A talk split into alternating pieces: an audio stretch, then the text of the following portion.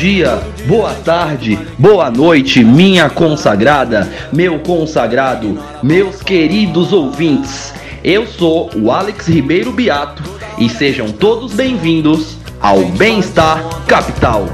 Mas chega um ponto que ninguém mais quer saber. Vocês acharam que a gente não ia falar sobre política hoje? Esse é o podcast dos liberais antilibertários.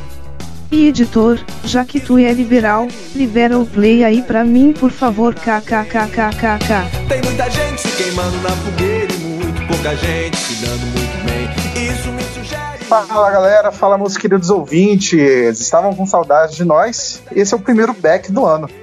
A sua, o seu canal de notícia que é mais descolado, mais viajante. Eu estava com bastante saudade, né? O último episódio eu não pude participar com vocês, mas é um prazer estar aqui novamente esse ano para começar uma nova temporada do Bem-Estar Capital. Nesse ano que a gente vai começar o primeiro episódio com a presença do nosso querido Dielson e um convidado especial, que é administrador da página do Facebook de Alpissa. Se você, eu tenho certeza que você já viu um gráfico deles, mesmo sem saber que é deles, que é o nosso querido aqui Rodrigo Zotes. Olá, gente, tudo bem? Valeu pelo convite de estarem aqui. Curto muito a página também dos liberais anti-libertários. E é muito bom estar aqui para aprender também com vocês. Que é isso, vai contribuir bastante pra gente. O Dielson você já conhece, né? Mas manda um oi aí pra galera, Dielson. Aquele oi, aí? primeiro oi do ano. Bem animado. Nossa, eu não posso falar isso porque tipo, o ano já começou com nazismo, é, Bolsonaro, governo. Isso, cara, eu não sei se eu já tô animado. Oi, Vamos gente. falar, então a gente vai falar de um assunto que eu, pelo menos, tô, tô relativamente otimista, assim, olhando. Eu sei que muita gente fala mal, mas quando pelo menos a gente tá falando de, de desenho econômico, eu tô otimista para esse ano, né? E esse vai ser um dos nossos assuntos desse primeiro podcast. A gente vai falar sobre o Fórum Econômico Mundial, né? A gente, tipo, o Fórum Econômico ele ainda tá acontecendo, mas a gente vai começar a trazer algumas notícias, algumas coisas que estão acontecendo. Se tiver mais algo interessante e tiver fechado algum acordo, ou alguma coisa que a gente ache relevante, a gente vai falar nisso semana que vem. É, o fórum ele acaba amanhã, a gente está gravando numa quinta-feira à noite, então a gente ainda não teve fechado todas as notícias. Num outro bloco, a gente vai falar sobre o aumento de teto salarial dos professores universitários estaduais. A gente vai trazer mais detalhes sobre essa medida e sobre seus possíveis impactos econômicos, se é uma boa medida, se não é uma boa medida, se a gente discorda aqui ou concorda. Enfim, essa foi a nossa breve introdução. Vamos começar logo esse negócio falando sobre o Fórum Econômico Mundial. Bora, gente!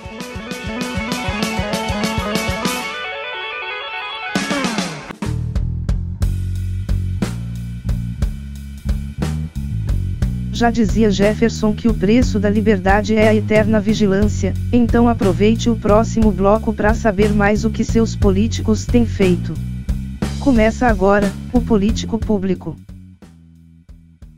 Muito bem, e aí pessoal, feliz 2020, né? Feliz ano de eleição municipal, feliz ano de atividades legislativas, mais um ano de reforma, mais um ano de tramas e intrigas presidenciais e governamentais. Ah, feliz e felizmente a gente, a gente não perde trabalho, né? A gente sempre tem coisa para comentar, a gente sempre tem coisa para trazer para vocês, para opinar a respeito. E hoje o principal tema em questão é o Fórum Econômico Mundial, que é essa grande plataforma, esse grande holofote onde o governo federal tenta demonstrar que está indo bem, que a gente realmente merece investimento, que a gente merece é, confiança, que a gente merece ser um objeto de expectativa de investidores internacionais. E, bom, o que é o Fórum Econômico Mundial? O Fórum Econômico Mundial ele foi criado em 1971 com o nome de Fórum Europeu de Gerenciamento. O Fórum nada mais é que uma organização internacional, né, localizada na Suíça, a sede dela é em Genebra, mesmo os encontros sendo em Davos, na Suíça. E ela é responsável por um evento, ah, normalmente anual, mas eles têm tipo, micro-eventos é, sazonais também, tipo, semestrais, grupos de estudo, grupos de pesquisa. Mas o principal evento é esse que está acontecendo essa semana, que é responsável por um grande encontro internacional com líderes de governo, é, che- chefes de pastas econômicas, chefes de pastas de desenvolvimento e grandes empresas, e com a finalidade de discutir o ambiente de negócios e ambientes econômicos. Ah, o Brasil, a gente participa do fórum, acho que desde a formação deles, nos anos 70. Uh, países, é, as principais empresas do mundo, tipo Microsoft, Google, etc., elas têm grandes é, presenças também, elas têm grandes comitês. Uh, políticos em questão, mesmo governadores de estado, como o Dória. O Dória está lá agora tentando captar investimento para o estado de São Paulo, ao mesmo tempo que o, o Guedes está lá com a comitiva federal para tentar captar investimento para a federação. Então, tipo, é um é um o Luciano Huck tá ali também, né? Por alguma razão, eu não sei o que ele tá fazendo ali, já que ele não é candidato, né? Ele nunca fala que é candidato. Mas enfim, é um ambiente aberto ao público. É um ambiente civil a discussão de. O Luciano Huck é o candidato de. O Luciano Huck é o candidato de Schrödinger. Ele claramente é candidato, fica participando de tudo quanto é evento político, mas aí quando pergunta pra ele, ele fica, não, não sou candidato não. Mas, pô, a participação dele aí mesmo é, é uma evidência que ele tá se projetando politicamente. Mas desculpe atrapalhar esse seu início com o tipo de Elsa. Pra promover um baile funk, mano. Aí pra promover um baile funk pra distribuir caça, mano. Porque tem muita gente dentro de carro no, na Suíça, em Davos. Mas voltando. É, Vai lá, continue. Desculpa atrapalhar. Tudo bem. Uh, o fórum de dados também ele é utilizado, ele, diversas vezes ele é utilizado como uma plataforma geopolítica diferenciada, tipo paralela à ONU, né? Um ambiente onde diversos líderes se encontram, tal como a ONU, negociam é, de negociação de tarifas e etc. É, uma, é um grande encontro sazonal onde líderes e gestores estão dispostos a sentar e conversar um bem maior, o seu bel interesse. Agora, qual o interesse de países? Por que, que setores públicos vão lá? Bom, é demonstrar que eles têm capacidade para receber investimento. Que tipo de investimento? Bom, é, historicamente, tradicionalmente, tem dois tipos de investimento internacional que é de interesse países, especialmente os em desenvolvimento.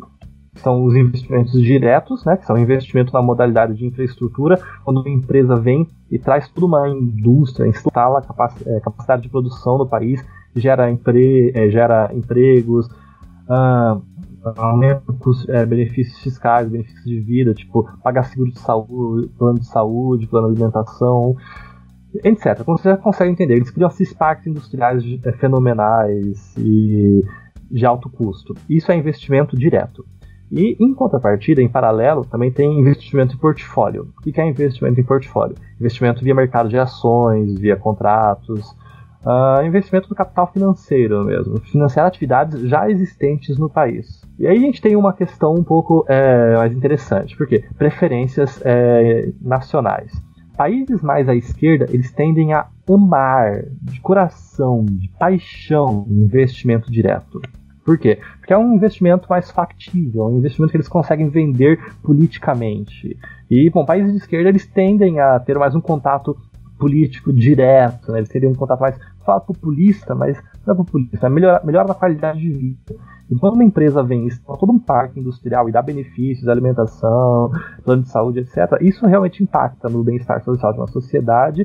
E, bom, é uma razão de que governos de esquerda eles têm, eles predi, é, têm uma predileção a investimento. Agora, países mais voltados a governos de direita ou centro-direita que priorizam direitos de propriedade, modelos contratuais, tem, prezam por estabilidade política, estabilidade econômica, eles podem se dar o luxo de falar: não, eu prefiro investimentos por portfólio, eu prefiro que você pegue uma grande quantia de dinheiro e jogue no meu mercado de ações para financiar atividades produtivas nacionais. Tipo, eu tenho uma empresa, essa empresa tem um mercado na bolsa de valores. Então, eu tenho 100 bilhões, joga na bolsa de valores, dá esse dinheiro para as minhas empresas para elas uh, reinvestirem e girarem mais capital. Essa é a questão. Hoje, o Brasil está passando por um cenário de, de, desindustrialização. Por quê? Bom, porque o custo de capital está caro. Tipo, realmente não está valendo tanta pena assim, jogar dinheiro em indústria, etc. Agora, os juros também estão caindo. Então a gente tem que. É, o mercado de portfólio, o mercado de juros, ele não está tão atrativo quanto ele era antes, com juros a 6,5%, a 9% e etc. Então a gente tem tentando demonstrar que não, ó, tá tudo bem nesse país, a gente está tentando achar uma via nova de desenvolvimento. Por favor, invistam na gente. E o Guedes está lá para isso. Na verdade, uma sacada do Bolsonaro foi não ir nesse evento e não deixar que o ministro de Relações Exteriores é, vá nesse evento também, né? Porque esse é o momento que a gente tem que demonstrar que a gente é um país sério, capaz de cumprir contratos, de estabelecer vias é, sóbrias para um aporte de capital internacional. Pois é, cara. Agora, é, eu vi algumas críticas em relação à ausência do Bolsonaro. É, eu entendo, às vezes, alguém que, como politicamente falando, acha que não que era para o Bolsonaro participar, né? Porque, tipo, é o, é o, líder máximo, a maior parte dos líderes eles participam. Mas pensando como brasileiro, conhecendo o Bolsonaro e pro bem é da economia brasileira, eu acho melhor ele não ir mesmo. Não, o ministro, a chance dele falar uma pobrinha muito grande, cara. Deixa só o Guedes falar lá, deixa o Bolsonaro passear nas Índias, fazer o que ele tem que fazer, porque eu, eu acho vantagem ir só o Guedes. O Guedes ele vai passar uma, uma visão mais acertada do que o, do que o Ministério planeja, vai trazer também mais dados, mais clareza, né, o que já foi feito e evita um pouquinho da, da polêmica, né? É bom que tira também o lado da polêmica ambiental, que é mais ligado ao Bolsonaro per si. Eu não sei se vocês ah, concordam com isso, mas eu achei que a, esse anúncio do Bolsonaro, logo antes de, de Davos, sobre a criação do, do da, da, proteção amazônica, que, né, que o Antônio, o vice-presidente Mourão, ele vai comandar uma pasta de proteção amazônica, que vai, vai pegar, vai, vai comandar assim, né, ele vai pegar as forças já que já existem e eles vão direcionar para proteção, fiscalização da Amazônia. Eu achei uma, uma parada legal e eu achei que foi bem conveniente eles anunciarem isso agora, exatamente para passar um, uma visão, pelo menos, né, uma tentativa de que eles estão começando a se preocupar com o assunto. Se, se vai efetivamente funcionar essa medida que eles estão anunciando, eu não sei. Mas pareceu que foi, tipo assim, bem conveniente o horário, pra, porque o, o tema está muito em voga, né, o tema ambiental lá na questão em Davos. Tá, por estar muito em voga, eu acho que foi conveniente para tentar mostrar para os outros países que eles estão começando a agir de alguma forma. Não sei se vocês enxergam assim. Não, eu acho que foi muito bom o ministro também ter ido para as Índias, porque ele, junto com o Bolsonaro, acho que quanto mais longe da voz, melhor vai ser, porque a gente teve a experiência já de 2019 do discurso de seis minutos, foi seis minutos ou foi sete, do, do presidente, comparado a discursos de 26, 30 minutos. Não que mais seja mais, né? Às vezes menos é mais, mas nesse caso não foi, né? Mas considerando o Bolsonaro, talvez seja melhor seis mesmo, né? Pra não correr isso. Ah, é verdade. Mas, é, obviamente, é uma coisa externa, né? É, fica, fica meio mal um, um, um líder assim do, do, de Estado não conseguir fazer um discurso um pouquinho mais coerente. Mas é, tipo, o, mas uma coisa interessante, é o tem um líder de estado ali, um estado um, um líder de um, o chefe de um ente federativo que é São Paulo. O Dória tá lá, ele tá captando investimentos também. Ele postou que ele, ele captou 17 bilhões em investimento. Eu não sei até que ponto isso é verdade, eu não vi a frente, mas tipo, a gente tá representado. Tipo, o Guedes não tá ali sozinho, ele tá ali com uma comitiva do Ministério da Economia. E o, o Dória não, também não tá ali sozinho, ele tá ali com uma comitiva da, do Meirelles, obviamente, né? Da, Secretaria de Finanças do, do, Estado de São Paulo. E o Hulk, ele com certeza também não tá ali sozinho, gente. O Hulk tá ali com a, a pasta de economia, os assessores econômicos dele, fazendo reuniões e etc. Então, eu acho que a gente não tem que se sentir subrepresentado, cara, de verdade, porque o nosso chefe executivo do maior estado tá lá nosso ministro da Fazenda, da Economia está lá. Nosso principal ativista político, econômico no momento, também está lá. Particularmente, eu acho que o Brasil está muito bem representado nesse, é, nesse evento de holofotes internacionais. Exatamente. Então, eu acho que isso é, é mais, é acho que é mais, isso aí ecoa muito mais internamente falar que o Bolsonaro não está lá do que para os caras. Porque a ideia do fórum exatamente, eu estava inclusive umas comparações de fórum antigo, que é a Dilma é, fazendo discurso lá, comentando umas coisas específicas, ah, que o consumo disso, daquilo outro, dados específicos da economia brasileira, da última vez que ela participou, sendo que o fórum, na verdade, ela não quer, você não está lá para apresentar é, muito resultado, digamos assim, prestar conta, você está lá para apontar diretrizes da política econômica e apontar diretrizes de onde está, como que está sendo desenhado e como você pretende desenhar a sua instituição para empresas que possam ou não possam entrar lá.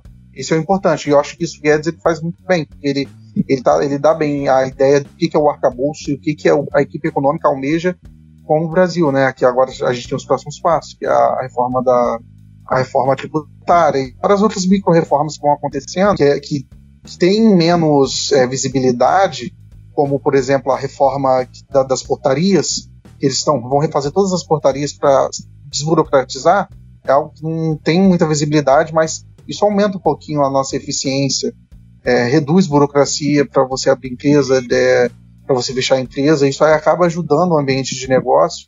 Isso traz investimento, investimento inclusive que, que bateu recorde esse ano, né? A gente, a gente pode falar mal de todas as besteiras que o Bolsonaro fala, mas na, na questão econômica eles estão fazendo tudo direitinho. E a gente teve recorde de investimento externo no Brasil. Acho que o Brasil subiu, é o quarto maior, é o quarto país com maior nível de investimento externo, ou seja, estão pegando dinheiro e estão colocando no Brasil. E no momento, principalmente no momento de ajuste fiscal, que é o que a gente está, que a gente está sem dinheiro para investir, isso é muito importante, cara. E eu espero que a gente continue crescendo, que abram as nossas portas mesmo para investimento externo.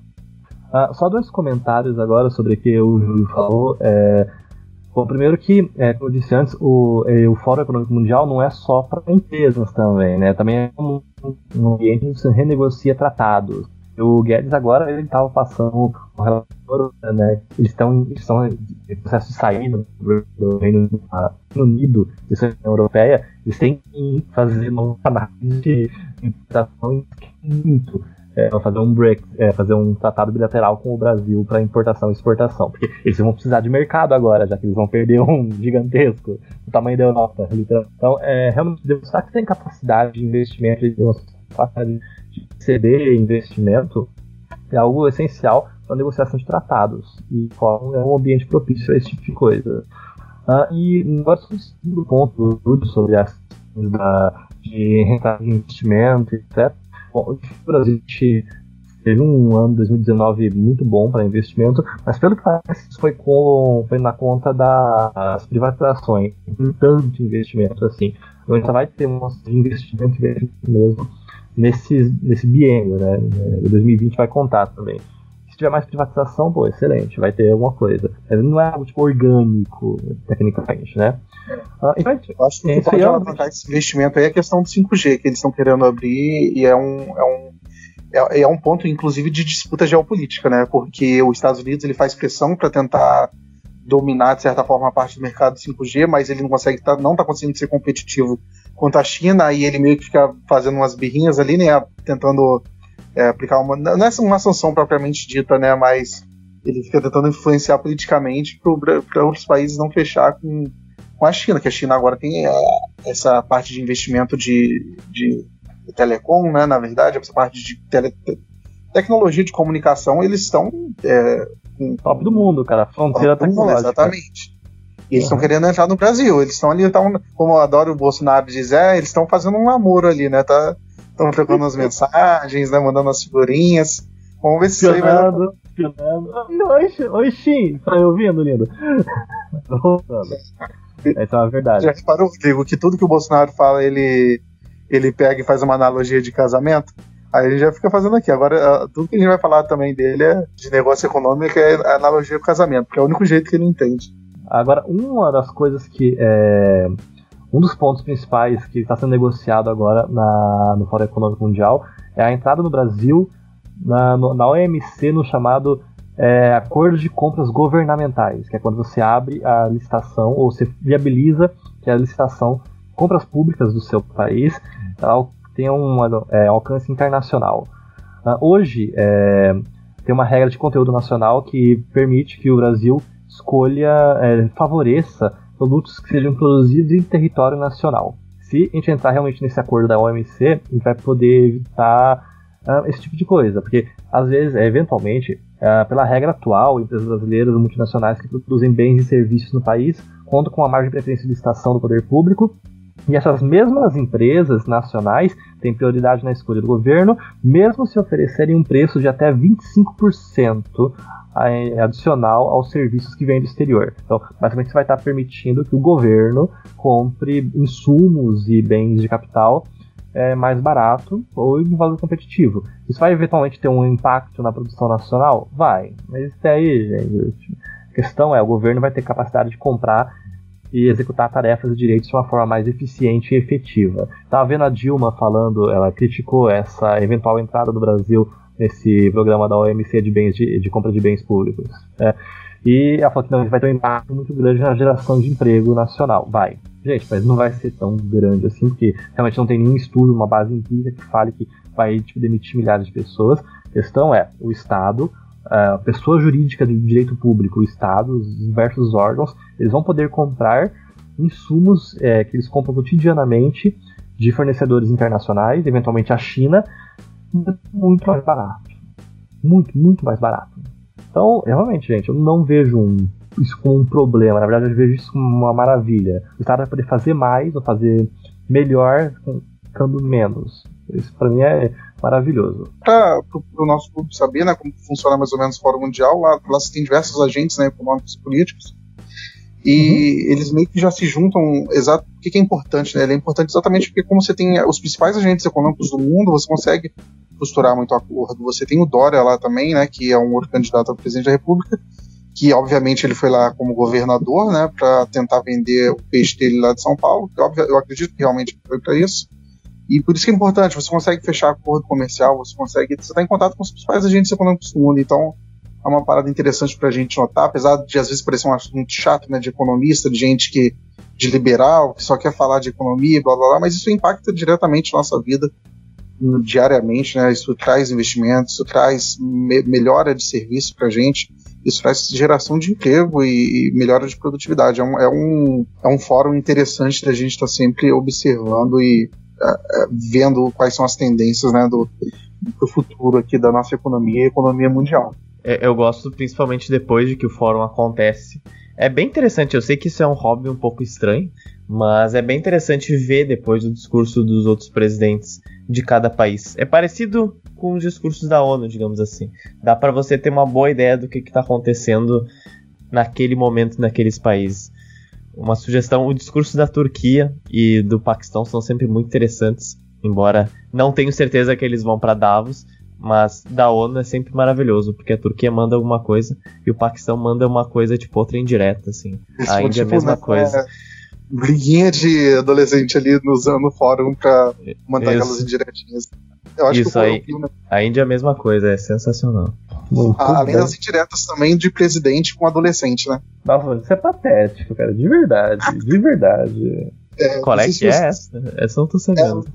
É, ah, não, o Trump que fica mandando mensagenzinha pra, pra Greta, a Greta manda mensagem pro presidente. Eu não sei se vocês viram a notícia que saiu aí que alguém do, de, de algum banco falou pra Greta estudar economia e depois vir conversar com a gente.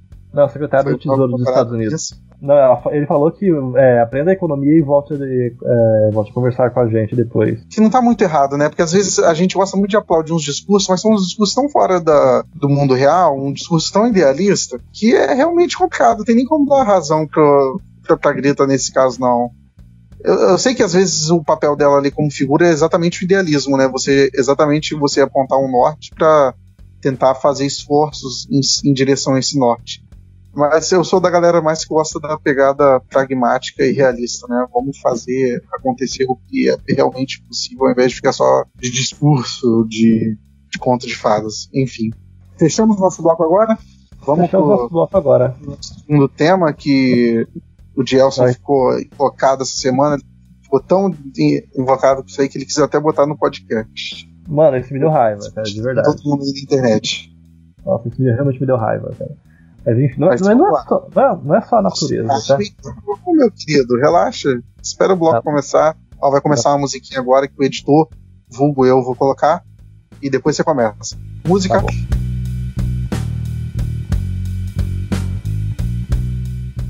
Bom, a gente queria conversar um pouco com vocês agora sobre é, esse novo aumento do teto salarial é, é, por equiparação, né? Uma liminar feita pelo presidente do STF, ministro Dias Toffoli, equiparou os salários dos professores universitários estaduais aos docentes das universidades federais. Uh, bom, agora eu queria ver com vocês qual o impacto dessa decisão, porque ela está muito é, é, tá é, diretamente relatada com a questão do financiamento da ciência, financiamento das universidades públicas, algo que foi muito, mas muito debatido e criticado é, ano passado, quando o ministro da Educação estava mexendo nas bolsas de estudo, quando teve a reforma da Previdência também, a gente percebeu que a capacidade de investimento das universidades estava completamente destruída. Então eu queria conversar com vocês porque eu acho que é isso aqui, pela forma como eles apresentaram, pode fazer a situação ficar um pouco mais pior. Na verdade, eu não vejo como isso pode ser benéfico da forma como eles apresentaram. Mas antes, deixa eu falar como é que isso foi apresentado. Tá.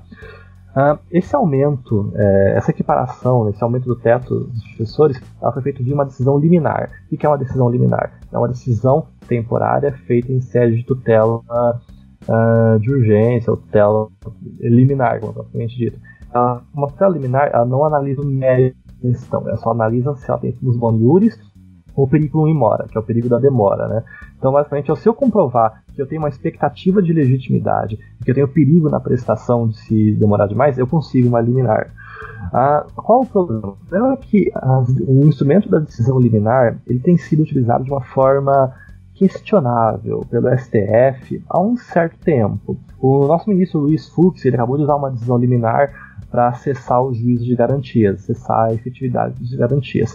Antes disso, o mesmo ministro Luiz Fux ele tinha usado uma decisão liminar para garantir um auxílio, auxílios X e Y para a magistratura é, de forma judicial, uma vez que tinha, o, tinha uma lei que tinha caçado. Então, a, a, a magistratura inteira, o judiciário, né, eles receberam auxílios de moradia, auxílio de alimentação, um auxílio X ao penduricários, a forma de liminar, tá?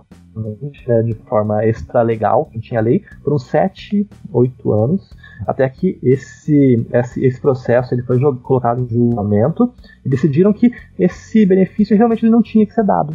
Ele era ilícito. Então eles, ah, houve um julgamento, eles cessaram o benefício e quem recebeu, quem recebeu, e nem tipo, indevidamente, legalmente, não foi apurado nenhum responsável, nem nada. Foi um não dinheiro que foi dado. Nada.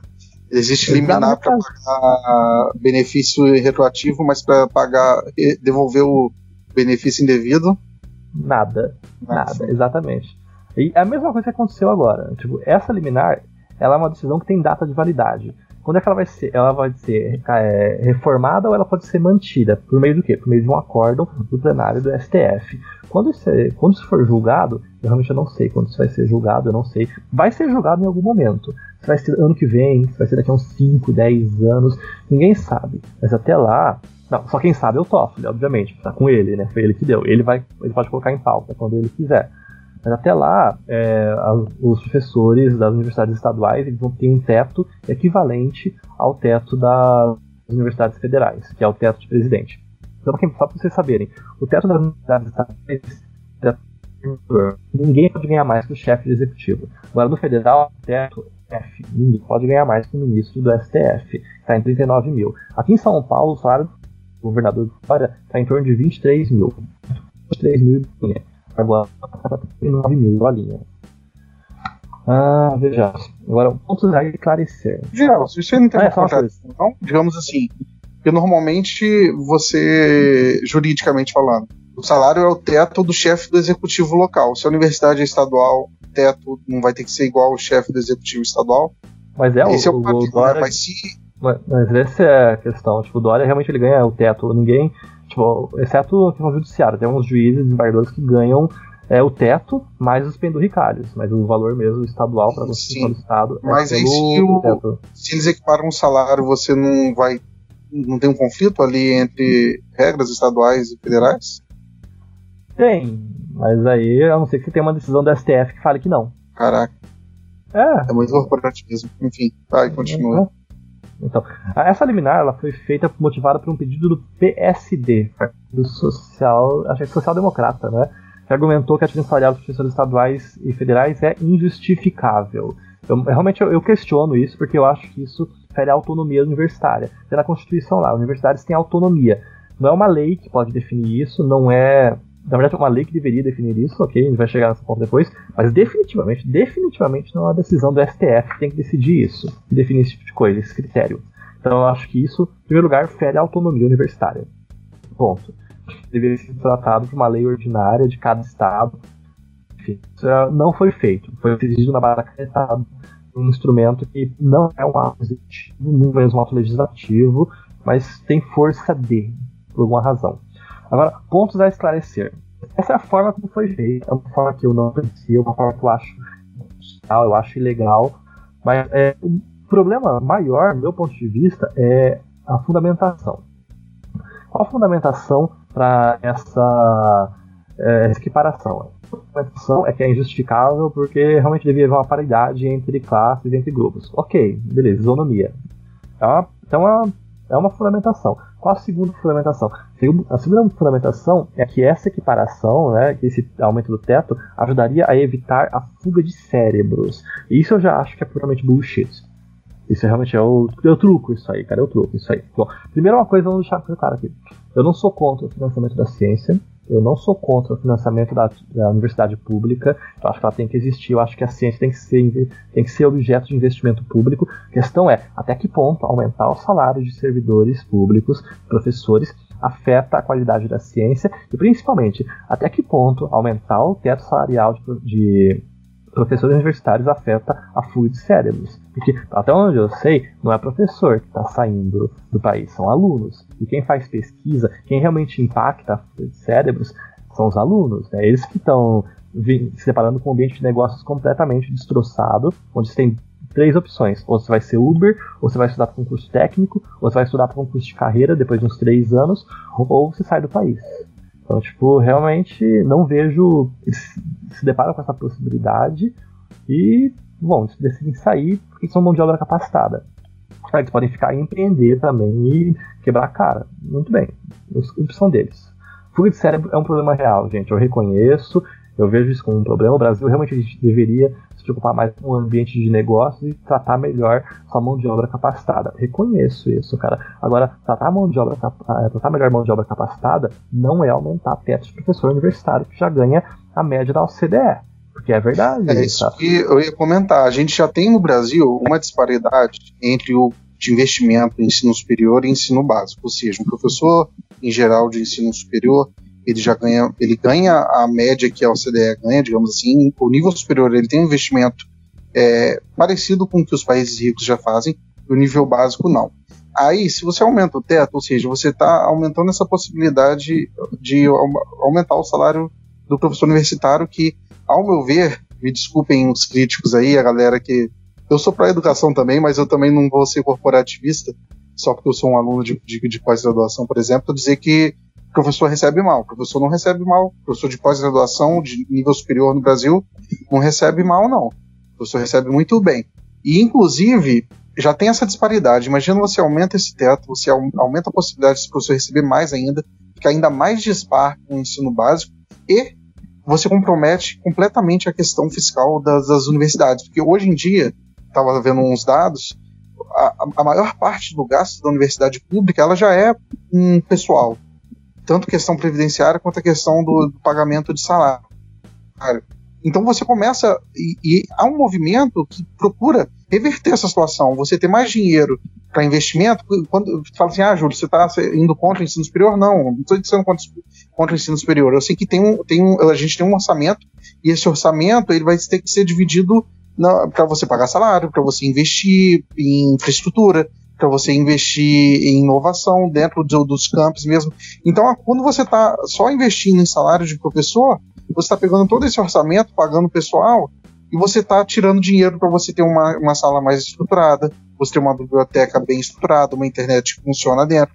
Ou seja, se você for pensar do ponto de vista do aluno, isso não é interessante, cara. Não é, não é, não é importante. Você é ótimo professor, óbvio, ele quer ganhar um salário maior. Mas se você pensar que o ensino superior, um dos objetivos dele também é dar um serviço para o aluno que está lá dentro, o, o, aumento do salário do professor é uma parada completamente de. É um retorno que, ao meu ver, é nulo. O retorno para o aluno. Você, inclusive, está estrangulando ainda mais um orçamento já estrangulado que poderia estar tá indo para investir, para você melhorar a estrutura da sua faculdade, você ter laboratório mais equipado, você ter o, tudo funcionando direito. Porque tem universidade no Brasil que, que não tem papel higiênico direito no, no, no banheiro. Você está tirando dinheiro exatamente que, que poderia ir para esse tipo de, de conforto para o aluno para pagar um salário de um professor que já está entre os top 5 dos mais ricos do país. Eu, eu acho isso uma, uma, uma, completa inversão de prioridades, tá ligado? Eu acho, eu realmente acho, além desse, desse, desse da, da questão da má fundamentação do argumento para essa medida, eu acho que os efeitos de médio e longo prazo são ruins. Não sei se a experiência de vocês com universidade pública, eu estudei em universidade pública e, porra, E olha que ainda era um pouquinho organizada, mas uh, era papo de uh, papel, faltar papel higiênico, não tinha sistema online na minha, na minha faculdade, não tinha internet funcionando no campo. Eu acho um absurdo uma universidade, no, uma universidade, cara, você tá falando universidade, não ter, universi não ter internet no camp dela funcionando de forma satisfatória. E, cara, eu... e é exatamente esse tipo de problema, esse tipo de questão que afunila para gerar esse tipo de problema. Falta dinheiro para investimento, sobra dinheiro para sobra dinheiro, né? Não sobra porque é obrigatório. Mas é dinheiro indo para salário de técnico e professor. Então, é, essa discrepância da, da educação de, ou do ensino também de professores da pós e superior comparado ao ensino fundamental ou médio é muito grande, principalmente no meu estado, que é o Rio Grande do Sul, porque o piso salarial, o menor piso salarial que tem dos professores é o Rio Grande do Sul. É, o mínimo é de 1.300 reais. Acho que o máximo é do Maranhão, que chega a quase 6 mil. Mas essa discrepância é muito notada aqui até no ensino estadual, porque a, aqui é a capital do Rio Grande do Sul, que é Porto Alegre, tem uma das melhores universidades privadas da América Latina, que é a PUC, a PUC do Rio Grande do Sul. E, em compensação, a drástica, o drástico contraste entre a PUC e entre a URGS, a Universidade é, Estadual do Rio Grande do Sul, é enorme, é gigantesca. E a gente nota.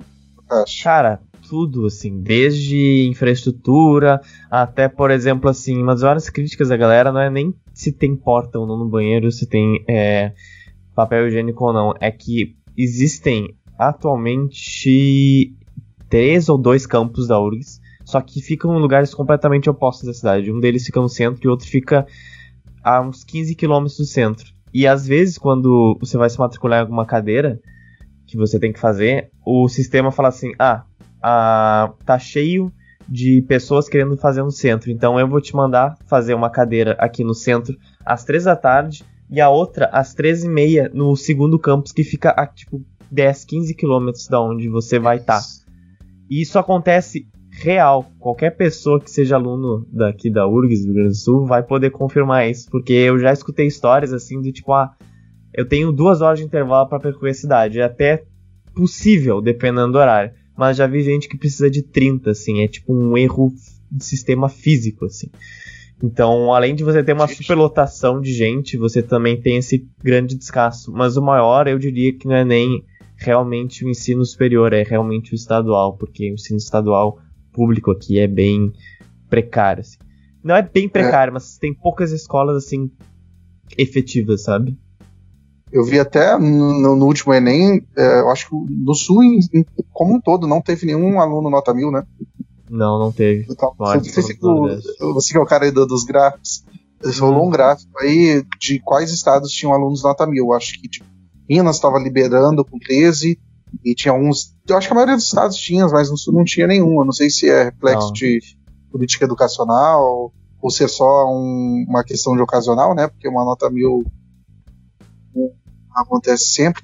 Mas isso que você falou, cara, é, a gente pode falar, ah, isso é uma evidência anedótica, né? Ah, isso é uma coisa que você está vendo que é a sua bolha. Eu, eu tenho certeza que qualquer pessoa que passou por uma universidade pública tem uma experiência muito parecida com essa. Eu, eu, eu fiz graduação na Universidade Pública, Universidade Estadual, a Norte Fluminense, aqui de, do Rio de Janeiro, a UENF. E eu vim fazer pós-graduação na PUC. Eu fiquei abismado, cara, com a diferença de infraestrutura entre uma instituição e outra. Abismado mesmo. É tipo assim, você fica chocado, pelo menos no ponto de vista do aluno, é, é outra coisa. Não sei se o, o Gelson também tenha, teve essa, essa experiência, mas eu acho que qualquer ouvinte nosso aí que, se, que, já teve a oportunidade de passar numa universidade pública e numa universidade privada de ponta, vai, vai entender o que a gente está falando. Cara, eu mestrado em História Econômica na USP. Eu faço de prédio CFLeste no prédio de História. Eu fiz, na verdade. É, tipo, é um universo pro outro, cara. É verdade. Tipo, na CFLeste você tem é, cadeira, todo prédio todo detonado. E na FES tem ar-condicionado ela bonitinha.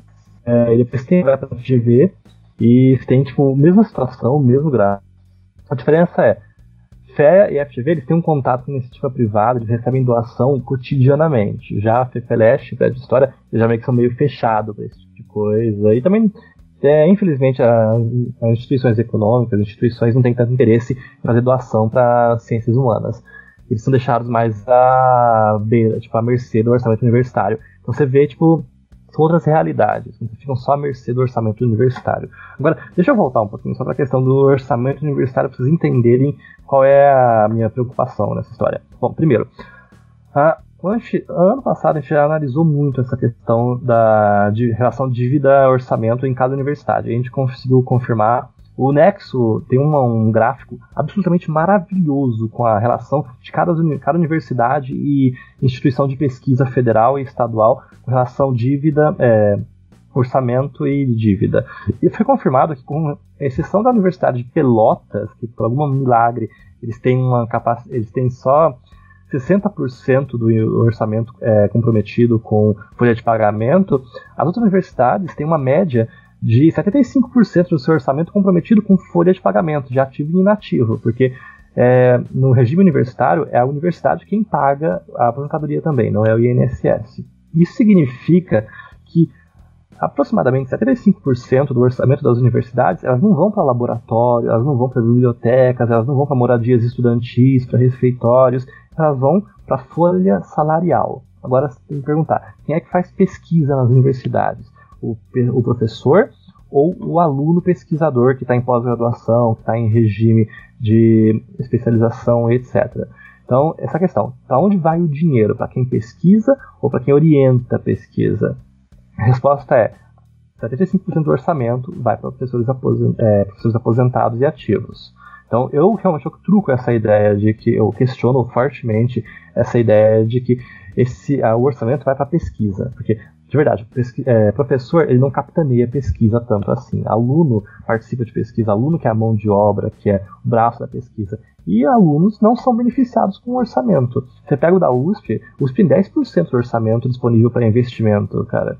Isso é brigar, é, disputado a faca dentro da universidade. Então, realmente é uma questão.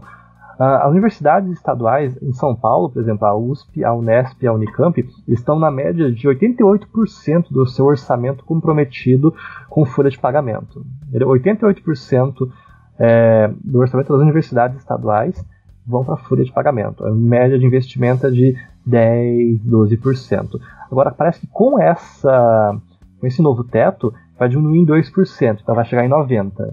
Então, tirando custos obrigatórios, etc., capacidade de investimento vai ficar abaixo de 10% na USP, Unicamp e Unesp. Eu acho isso uma lástima. Eu acho isso realmente algo tenebroso. Agora, isso é São Paulo, o, maior, o estado com o maior PIB do Brasil. Agora, imagina o impacto disso no Rio de Janeiro, que é um estado em calamidade financeira. Imagina o impacto disso em Roraima. Eu acho que tem uma universidade estadual lá. Imagina o impacto disso no Paraná, as contas públicas realmente não estão Minas, boas. Né? É, Minas, Rio Grande do Sul e Rio de Janeiro são os piores estados, assim. Hum, não, Paraná também não tá fiscal. bom. Só que Paraná, ó, o Paraná, também, Paraná tá mais ou menos, só que o Paraná é o estado com o maior número de universidades estaduais. Eles têm sete universidades estaduais. Entende? Então, tipo, isso realmente vai atrapalhar um pouco a integridade orçamental é, dessas universidades, a capacidade de financiamento das atividades de pesquisa. Agora, um, só a última conclusão, o último ponto que eu tenho para falar sobre essa capacidade de pesquisa. Uh, primeiro, quem pesquisa em universidade dificilmente é o professor. Ok, a gente tem áreas, nichos de conhecimento técnico, onde professor, alguns professores estão na fronteira da tecnologia, na fronteira tecnológica. Eles pesquisam em capacidade global. Esses pesquisadores merecem reconhecimento, eles merecem financiamento. A questão é, eles não são a regra, eles são a exceção. Via de regra, quem pesquisa é o aluno. Então, se você tem uma área, uma, um departamento de pesquisa que ele não tem capacidade competitiva, que ele não pesquisa em nível global, que ele está tentando tipo, se levantar ainda, o que você precisa? Você precisa de investimento. Você não precisa concentrar a renda em uma única pessoa e esperar que essa pessoa transfira seu conhecimento para alunos ao decorrer de anos. Você precisa capacitar a instituição, não dar dinheiro para a pessoa. Você tem que capacitar o departamento, você tem que construir laboratório, você tem que construir ambiente propício à pesquisa, você tem que construir sala de aula, bibliotecas, etc. Tem que financiar intercâmbio. Mas o que você não tem que financiar é uma pessoa e esperar que ela faça um trabalho de 20, cara. Isso, isso é uma coisa completamente surreal. Eu realmente não consigo entender onde é, onde é que o pessoal pensa nisso, cara. Isso é corporativismo chucro. Tipo, Quem pesquisa é o aluno, quem precisa de dinheiro de financiamento é o aluno, e ele usa esse dinheiro na, como utilizando a instituição, usufruindo dos bens da universidade, que são biblioteca, bandejão, é, eventualmente uma, uma bolsa de intercâmbio para exterior. Mano, vocês entenderam o meu ponto. Agora, outro ponto. Aluno de graduação não pesquisa. Aluno de graduação não exerce pesquisa. Ele, no máximo, no máximo, no máximo, faz iniciação científica. Então, tipo, se um professor universitário vem e fala, não, mas eu realizo pesquisa, que pesquisa? Ah, eu vou só dou aula em graduação. Isso não é pesquisa, meu senhor. Isso realmente não é atividade de pesquisa. Isso é a sua obrigação. Isso é, o mínimo é a sua obrigação. Tipo, onde é quem faz pesquisa? Pós-graduação. Ponto. Só pós-graduação faz pesquisa, cara. Ou instituições é, de fomento e aplicada, tipo a Fiocruz, é, bom, o Departamento de Energia Nuclear da USP com a Unicamp e a eles estão integrados. Mas, via de regra, é pós-graduação ou departamento específico. Graduação, não. Se um professor tenta falar que ele merece esse aumento de atividade de pesquisa, quando ele, toda a carreira dele, todo o histórico profissional é só aula em graduação, questione. Porque realmente eu truco isso aí. Eu acho que isso não é atividade de pesquisa, cara, com todo o devido respeito. E, mano, eu acho isso uma abominação, cara, de verdade. Não entendo onde é que os caras tiram ideia de ser algo sustentável. Eles só estão prejudicando mais a universidade, mano. Isso nunca vai ser refletido em aluno, cara. Isso não vai ser refletido em qualidade de pesquisa. Entenderam, hein, pessoal? A medida é muito ruim, o Gelson tá, tá putão com essa parada aí. Esse é o ponto geral. Você concorda com a gente, Rodrigo? Não, cara, eu, eu vou eu assumir que... A pareceu até assim parecido com a nossa. Não, eu vou assumir que realmente nessa área orçamentária superior o meu conhecimento é bem pouco, porque como aqui o gap o, o rombo é maior na parte é, fundamental, do ensino fundamental e médio, isso é, tipo, bem grave aqui. Tanto que o Rio Grande do Sul sempre foi, tipo, digamos, o precursor de vários protestos ou paralisações das próprias escolas estaduais fundamentais do ensino médio. Em 2016, eu acho, começou a ter várias paralisações aqui, por causa de que, por exemplo, vários professores estaduais não estavam recebendo, isso é muito comum aqui. É, você tem o salário parcelado por três meses ou mais. E o problema é que também não ia grana para, por exemplo, crianças que iam lá comer merenda, porque elas tinham, por exemplo, elas almoçavam na escola. E a escola não tinha mais merenda. Aí elas não almoçavam. E aí as mães ficavam putas que não tinha mais comida. E. Enfim, aí o movimento se aumentava. E eu lembro que eu fui em alguma dessas escolas que estavam paralisadas, era só chegar lá de boa e entrar. E, cara, tipo, grandes escolas que foram muito renomadas assim, na década de 70 e 80, na boa. Tipo, cara, várias não tinham porta, uh, o teto já não era mais reto, sabe? Não tinha mais vidro em várias delas. Banheiro, cara, bah, na boa. Aquilo ali é propaga doença da forma como tava, sabe? E é, é uma das escolas mais famosas públicas do Rio Grande do Sul agora, é o Júlio de Castilhos. Mas eu lembro de como ela era, ela era em 10 anos atrás e como estava em 2016, eu nem sei como está agora. O Instituto de Educação também foi outro que esse aí caiu bastante. É um dos segundos mais famosos estadual. Foi um dos, se não os mais famosos colégios é, públicos estaduais aqui do Rio Grande do Sul. E ele é praticamente construído em estilo neoclássico romano, assim, só que você entra e você teletransportado diretamente pra, sei lá, Uganda, sabe? Então. é foda isso. Como antiga mesmo, né? Não sei. É, literalmente. Mil anos atrás. Não, então. É, é bom aí... a galera se atentar desse gap que é muito forte, assim. Por mais que aqui Sim. tenha muita discrepância entre universidades públicas e privadas, o ensino. É, o ensino de escola, nossa, privado e público é maior ainda. É, é, isso aí é importante pra gente diferenciar o que, que é o. É, é, porque a gente sempre acha que a solução é dar mais dinheiro, né? E o corporativismo do, dos professores é muito grande nesse sentido. E a gente vê que no final das contas é tudo uma decisão política. O orçamento, ele, ele não é infinito, você vai ter que decidir. Quando você dá um recurso a mais para um, você está limitando o recurso de outro. E a gente tem que ter prioridade, cara. E, e isso que você está apontando aí para mim é exatamente é, o resultado de uma prioridade errada que foi adotada ao longo do tempo no Brasil. É isso, eu posso dizer assim, claro, da minha bolha aqui, mas professor estadual de escola municipal aqui no Rio Grande do Sul, cara, na boa, coitados, porque só tem que ter muita paixão para estar nessa área. Eu não conheço nenhum que não teve o salário atrasado e parcelado assim. Então tá bom, gente. A gente já malhou bastante aqui a medida. Espero que nossos ouvintes tenham entendido. Ninguém aqui é contra a educação, muito menos contra ciência e tecnologia. Muito pelo contrário, eu sou um estudante de pós-graduação muito favorável ao investimento em tecnologia, só que nem tudo é o que parece. Eu convidei uma pessoa para falar mais que é Sávio Coelho, o nosso é, economista barra influencer barra podcaster favorito. O Sábio, ele vai, o Sábio vai falar sobre é, a questão do teto é, do, nas universidades públicas e qual o impacto de uma forma um pouco mais, é, como eu posso falar, técnica e sóbria, que é algo que eu realmente eu acho que eu não consegui fazer adequadamente.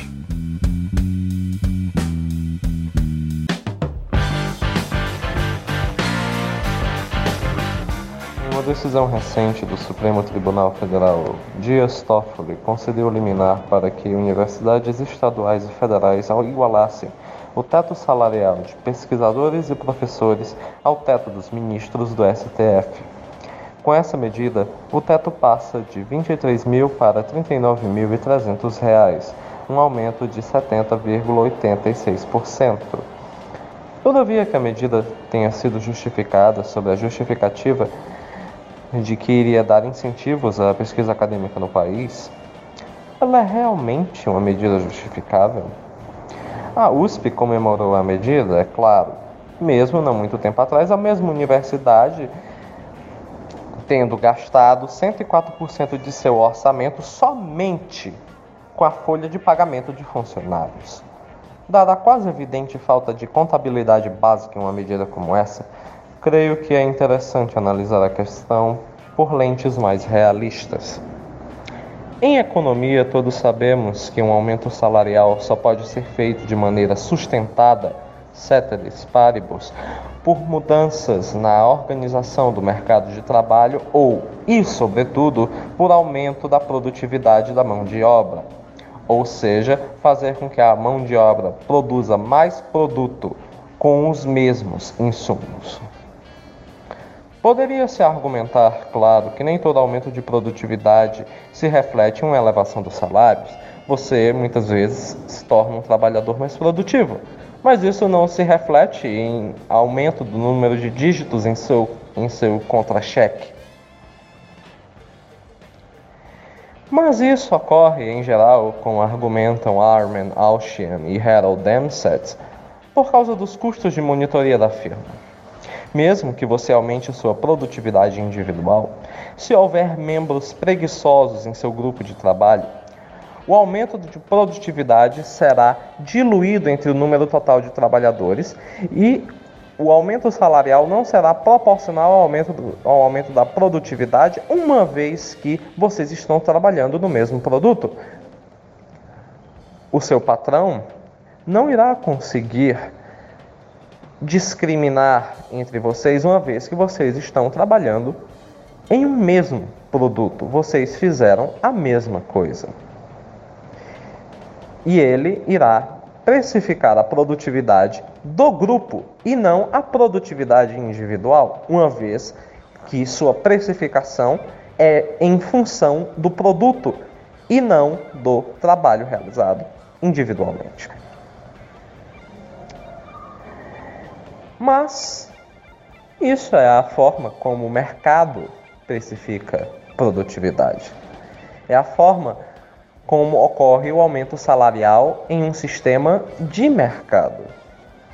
Mas é mes da mesma forma que ocorre no setor público? Obviamente que não. O aumento salarial do setor público não é uma decisão de mercado, não é uma decisão não é uma, uma, um aumento natural ou um aumento dado por aumento de produtividade. Pois não existe dentro do setor público um sistema, nem um sistema de lucros e perdas e muito menos um sistema de monitoria como aquele dado por e Alshan. A, o aumento salarial, o salário no setor público, ocorre em função institucional e não em função de preços de mercado. Todo aumento salarial, como o que ocorreu agora, são medidas institucionais. Os funcionários públicos, dentre eles professores e pesquisadores acadêmicos de universidades estaduais e federais, ganham seus salários assim como os membros do segundo estado ganhavam no antigo regime, por meio de medidas jurídicas e não por meio de, do mercado. Disso se tira que um aumento como esse não é um aumento sustentado como um aumento realizado dentro de um sistema de mercado.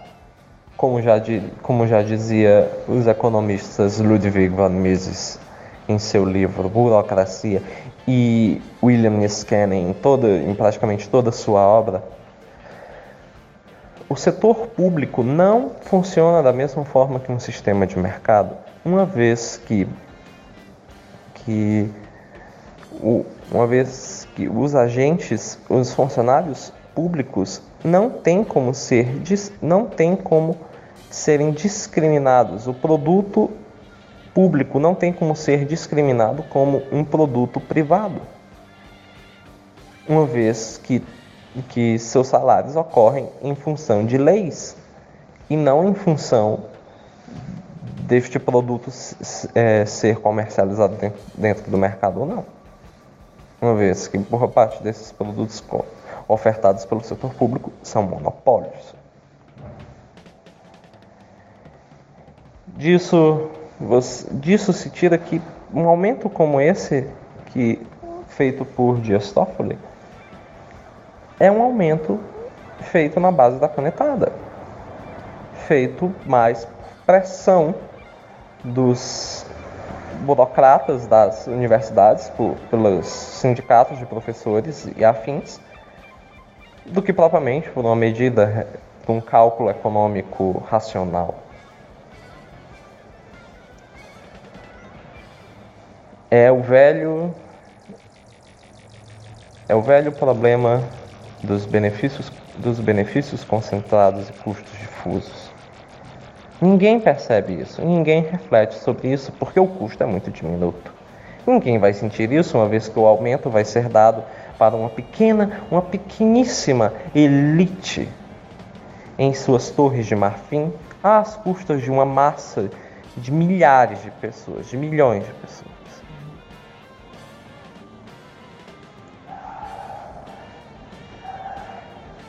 É a velha captura regulatória de George Stigler.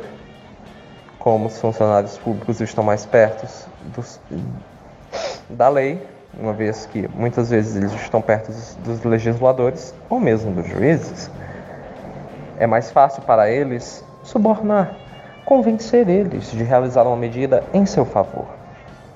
Mas disso vamos a uma reflexão mais profunda de que talvez o Supremo não seja um guardião imparcial de uma norma, de uma norma geral abstrata de condução, de, de condução do ordenamento jurídico. Talvez o Supremo seja, afinal de contas, aquilo que, que, o, aquilo que o jurista alemão Carl Schmitt definiu há, há décadas atrás em seu debate com Hans Kelsen o Supremo Tribunal não é um guardião imparcial, mas antes uma entidade política que realiza ações políticas e usa a norma fundamental não como uma norma abstrata geral para a condução do ordenamento, mas antes como um meio de atingir fins políticos.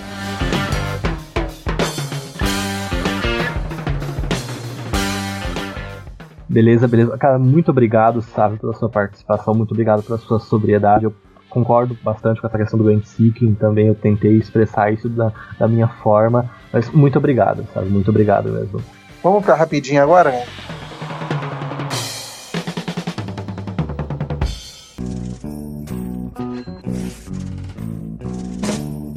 Tem gente que não gosta, mas a gente até que é chegado numas rapidinhas. Vamos lá agora, gente, para nossas rapidinhas. Rapidinha número 1. Ibope. Só 5% dos eleitores defendem nome novo na prefeitura de São Paulo.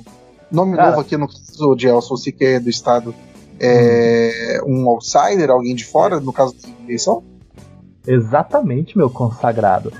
Ah, para vocês que não sabem, para vocês que estão nos ouvindo de fora do estado de São Paulo, saibam, por favor, que é algo absurdamente difícil ser reeleito ou é o ser eleito, né, na cidade de São Paulo. Tipo, é uma cidade com preferências específicas e heterogêneas. Mas é, São Paulo não gosta tipo, do que o resto do Brasil gosta. A gente não gosta muito de evangélico, a gente não gosta muito de radical, a gente gosta daquele bom e velho centrismo ou moderado. Exceto né, em certas eleições, mas mesmo o nosso povo de esquerda eles são meio que pezinho no céu. O Haddad mesmo ele tem essa cara de tucano que a gente sempre fala, né? Que o Lula fala também. Tipo, e ele não, conseguiu ser reeleito. Ele não conseguiu ser reeleito. O Dória, provavelmente acho que ele não conseguiria ser reeleito também. O Bruno Covas, eu tenho quase certeza que ele não vai ser reeleito. Agora, pessoas que não vão ser eleitas em São Paulo. Russomano, deixa eu ver quem mais. Datena, muito provavelmente não. Deixa eu ver quem mais. Pastor X ou Y. Quem que Ah, o? Mamãe Falei. Mamãe Falei não vai ser eleito. Cara, não sei quem sobra, velho. Talvez o cara do PSD, Márcio França, ele tem chance. Ele é um indivíduo, tipo, de São Paulo mesmo. Ele sempre circula o ABC de São Paulo, o litoral e o município. Talvez o SCAF, infelizmente o SCAF tem chance mesmo. Mas, cara, realmente eu não vejo. Esquerda, cara, eu não vejo ninguém com capacidade pra disputar vaga e pegar a é, o, Paulo. é o reduto né, do- do- dos tucanos no Brasil. Mano, dê graças a Deus por isso, tá? Só pra deixar claro, dê graças a Deus por isso. Mas, mano, é que São Paulo a gente tem a versão outsider mesmo, cara. Isso é algo, eu acho que é algo bom, meu Deus do céu. Eu Sei não, Agora ele surgiu como outsider. Mas, pelo amor de Deus, Dora tem PSDB na testa, mano. O cara tem político na testa. O cara nunca foi outsider, mano. Ele foi, pra ele foi ali dele e falar mais alto. totalmente Vamos lá, marketing, bicho. cara. Vamos pro a rapidinha número 2.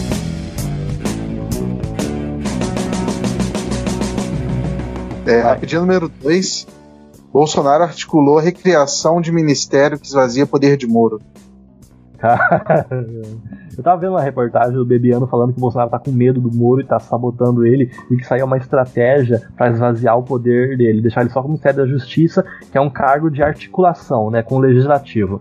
A segurança pública é um controle que ele exerce sobre as polícias, ele tem órgãos à disposição dele, tipo Polícia Federal, polícias estaduais, agências de inteligência. Então, se o Moro perder a Ministério da Segurança Pública, ele perde todo o controle sobre o policiamento. E essa é a intenção do Bolsonaro, porque aparentemente a redução dos homicídios, a redução do nível de criminalidade é uma grande façanha que começou no governo Temer e que agora está sendo transferida para o Moro, como ministro de Segurança Pública. E ele fala: não, isso não tem que ser para você, isso tem que ser para mim, porque eu não quero você como meu inimigo em 2022. E o Bolsonaro parece que ele tá muito focado em 2022, cara. E o Moro, ele tá, tipo, ele se deitou com cobra e agora ele tá sendo picado, mano. Vamos ver quanto ele aguenta. Particularmente, eu não tô com pena de ninguém aí. Ele, né, ele tá quietinho, né? Mas vai que ele alguma coisa. Exatamente. pra mim, a solução disso aí, pro, pro Bolsonaro, politicamente falando, é dar a vaga do STF pro Moro, que aí ele descarta um oponente político e, e dá uma coisa que o Moro quer também, né? Não sei se agora o Moro ainda tá almejando, eu né? acho Eu que acho que eu não acredito que seja interessante pra ele também. Eu acho que ele quer ser presidente, mano. Na real, eu não vejo. Eu acho que STF seria um rebaixamento pra ele, cara, na real, mesmo. Tá? Eu acho que sim. Mas é um, é um negócio garantido, né, Gelson? É, um negócio garantido. Antes dele ir pro STF, que ele não vai mais ter tanta dor de cabeça igual ele tinha na É um cargo política. vitalício. um negócio certo, assim, né? Vitalício. E detalhe, ele, ele tem. Acho que não tem nem 50 anos, cara. Ele ficaria ali por 30 anos, velho. 30 não, é acho que uns É. 20 bolinha, 20 anos. Eu, eu acho que é uma, é uma proposta considerável. Uhum. Não sei, temos que ver, temos que ver.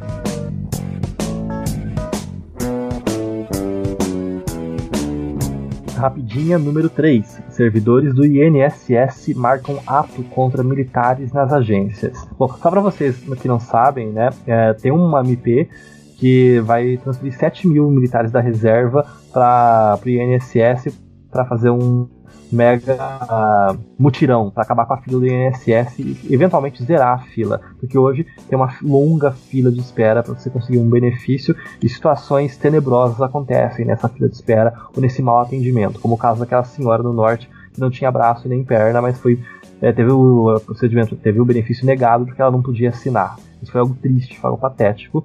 A gente realmente precisa de mão de obra no, INSS a questão é, a gente não tem mais capacidade de investimento para abrir concurso. E sem falar que essa questão do INSS é sazonal, gente. Tipo, se a gente eliminar a fila, ela não vai voltar tão cedo. Então realmente não precisa abrir duas mil vagas e encher o INSS de gente para depois você não conseguir demitir. Uma ação esporádica como essa, eu considero um acerto do Bolsonaro. Realmente. É isso que eu tava pensando, né? Como é só para resolver a fila, né? Melhor do que você. No longo prazo, o, o custo de você abrir um monte de vaga de funcionário do INSS, INSS é muito maior. Tá cheirando corporativismo pra mim. 100%, cara.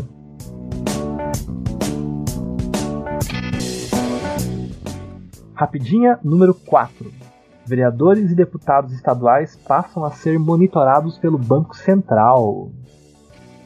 Bom, é, para vocês não sabem, o Banco Central e agências tipo COAF, etc., eles fazem relatórios e análises de pessoas politicamente expostas. Foi nessas análises que o que o Bolsonaro filho caiu, que alguns políticos caem eventualmente, né? Porque pessoas politicamente expostas e familiares de pessoas politicamente expostas, elas são monitoradas e têm suas transações financeiras analisadas pelo Banco Central e demais órgãos de inteligência financeira, e eventualmente elas lavam dinheiro e elas caem. Agora, é, isso vai alcançar o nível municipal e estadual. Vereadores e deputados estaduais vão ser analisados também. E eu estou muito feliz com isso. Será que é digitalizado o sistema deles? Eles vão ter que aumentar né, a quantidade de. 100%, 100% digitalizado, cara. Só alegria.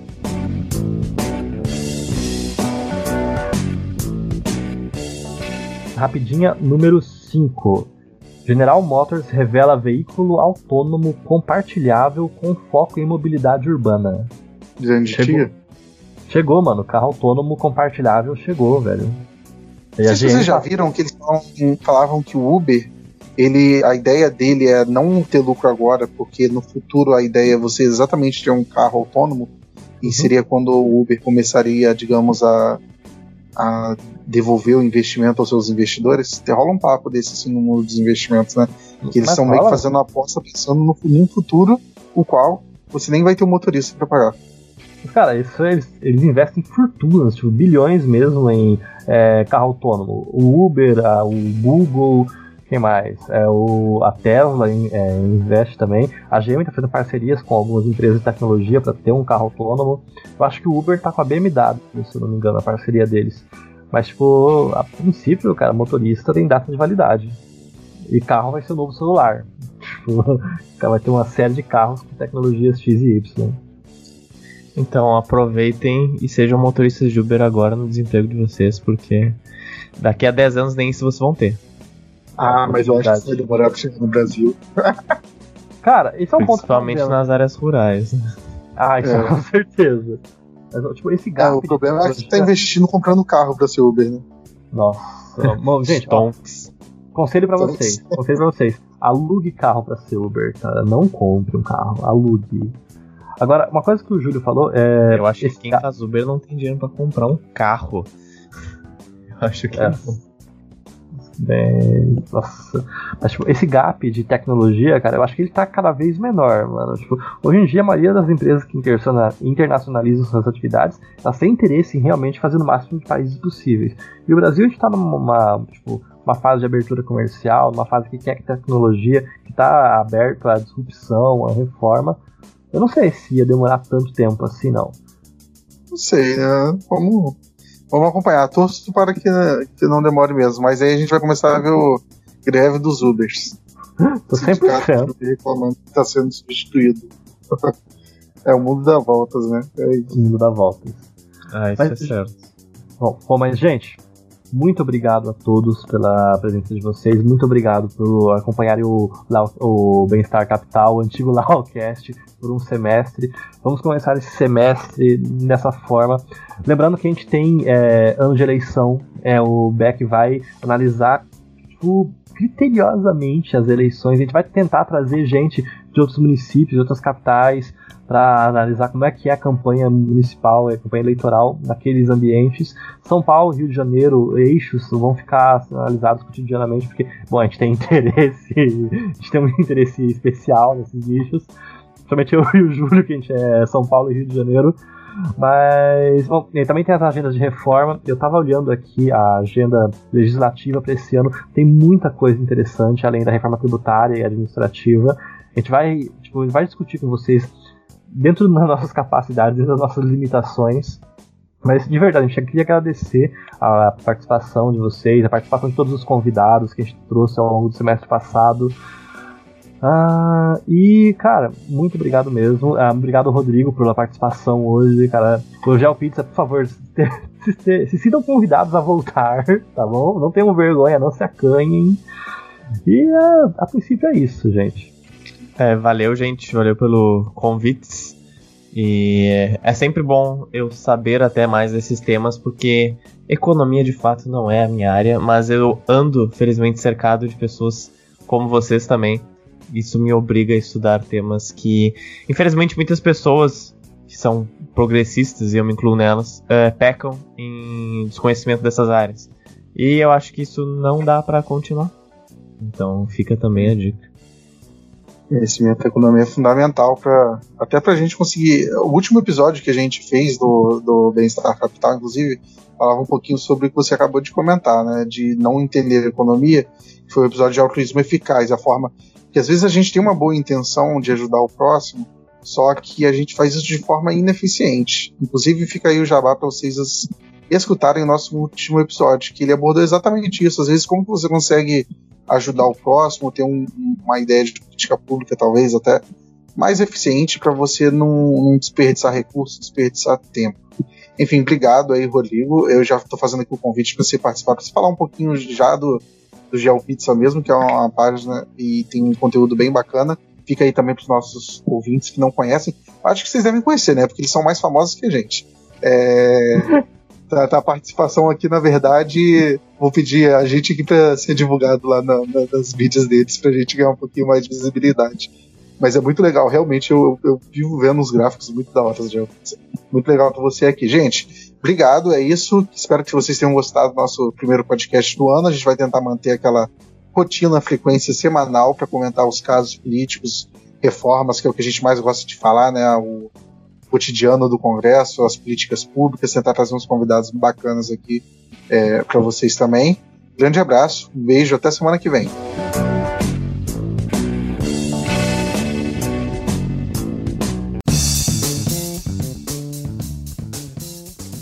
A fim de melhorar a qualidade do nosso podcast, investir em publicidade e pagar o agregador para manter o áudio disponível 24 horas por dia para todos vocês, queridos ouvintes. Nós, do Bem-Estar Capital, temos um financiamento coletivo, sendo possível doação a partir de um real.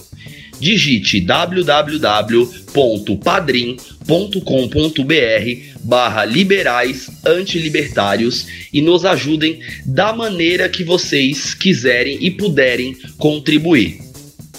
De antemão, gostaria de agradecer a todos os padrinhos que já estão doando e estão acreditando no nosso debate de maneira consistente e coesa Lembrando que se você ainda não faz parte do nosso grupo político que nasceu no Facebook, ou se você ainda não curte a nossa página, procure lá, Liberais Antilibertários, e entre para contribuir com discussões sobre política, economia e filosofia.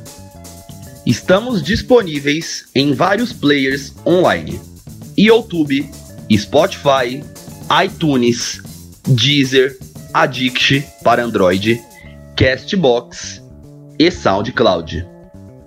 Se vocês quiserem ter um contato mais direto comigo, Alex, com o Dielson, com o Júlio ou com a Débora, tiverem críticas a fazer, sugestões, enfim, quiserem mandar um texto, alguma declaração de amor, mande um e-mail para liberais anti temudo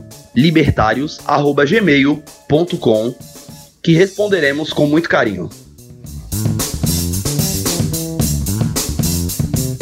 Acharam que eu não voltaria? Aqui estou, meus consagrados. Obrigado pela audiência. Lembre de recomendar esse podcast aos amigos. E não se esqueçam, a agenda republicana vive.